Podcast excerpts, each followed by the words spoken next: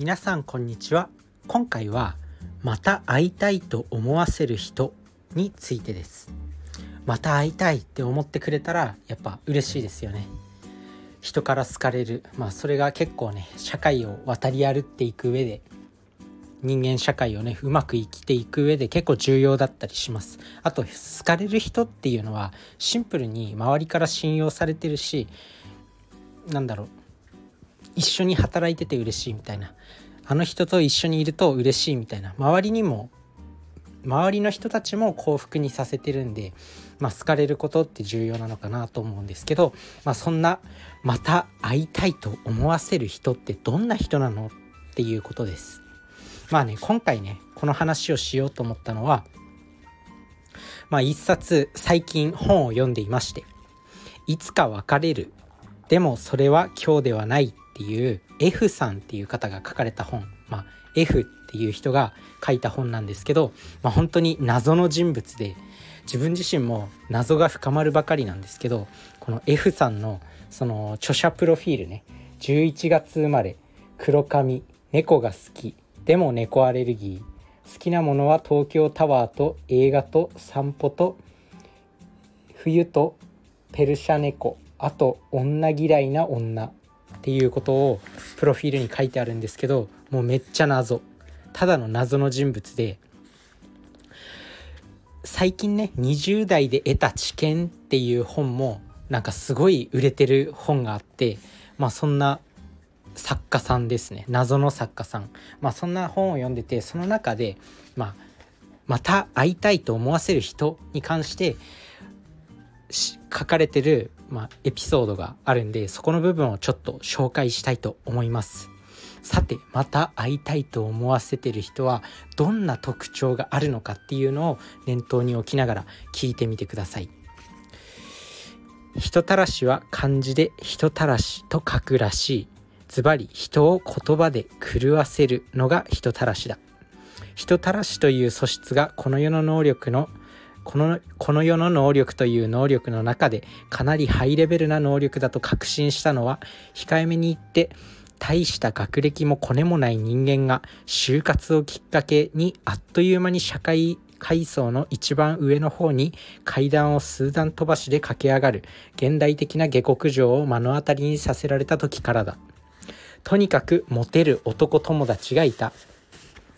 中高の行き帰りの阪急電車で年間50人の女性に逆難される男だった。20歳になる頃には勃起不全となり常にバイアグラを持ち歩いていたほどである。そんな彼は5教科7科目より女についてはるかに詳しかった。当然大学受験には一切興味を示さなかったが就活では大企業に次々と内定が決まった。要因に養子もある。でも彼はそれだけじゃないお前みたいな勃起不全のセックスマシーンに内定を出す面接官がいるなんて世の世も末だよなと褒めると面接官なん面接なんか楽勝や俺が話して面接官に言って聞かすより面接官が話して俺が聞いてやる量を多くさせたら絶対受かるてかそれはどんな時でも同じや。ほんま面接はしょうもない。と彼は真顔で言ってみせたのである。彼の言う通りだ。話を聞きたい人より話をしたい人の方がいつでもはるかに多い。たとえそれが面接の時ですら。その人たらしははるかに自分の話、その人たらしは確かに自分の話を一切しない。ガンガン相手に質問する。普段聞き手にしか回らない私でもそういえば誰かに話したいなと思っていたことを話させてくれる。そして否定せず肯定する。話がそれても適宜話の本筋や確信へと軌道修正をかけてくれる。もっと話したいと思っても話が盛り上がったところでほなと切り上げてどこかに行ってしまう。そうして忙しくしているかと思ったら今日空いてる時間ないかといきなり連絡してくる。お前だけに話したいことがあるんだと甘えてくる。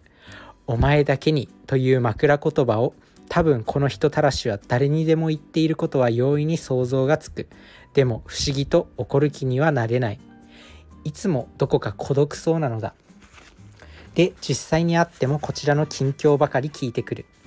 一方初対面で最初から最後まで自分の話をしていかに自分が面白い人間なのか証明するのをファーストプライオリティに置いている人がいる関西人に多い最初から自慢話ばかり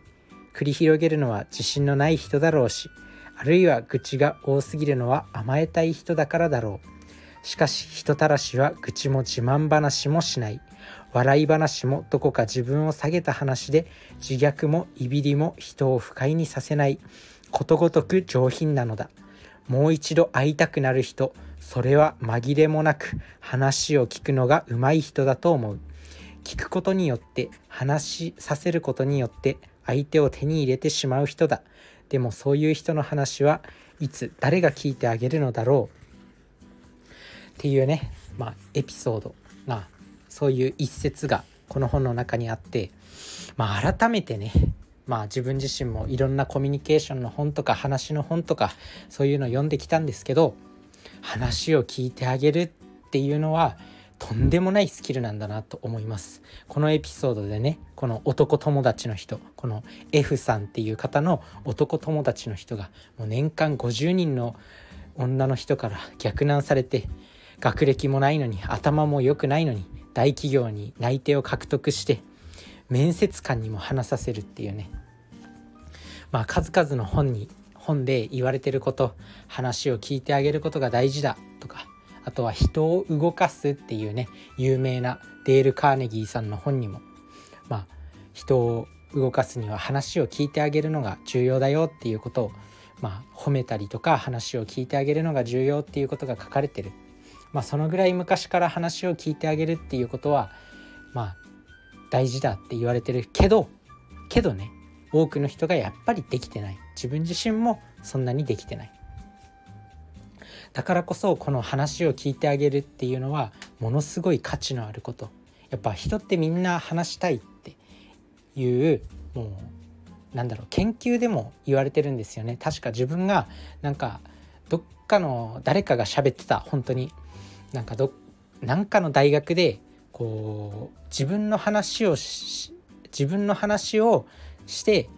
なんか830円もらうのと誰かの話を聞いて1,000円もらうのだったら、まあ、どっちがいいかみたいな実験だったんですけど多くの人が830円もらえる830円1,000円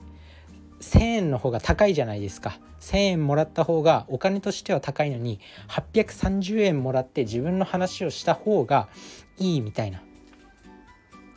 そんな研究があったんですよね。なのでお金をもらうよりも自分の話をしたいっていうのが人間の、まあ、本性というか人間はそういう気持ちがある。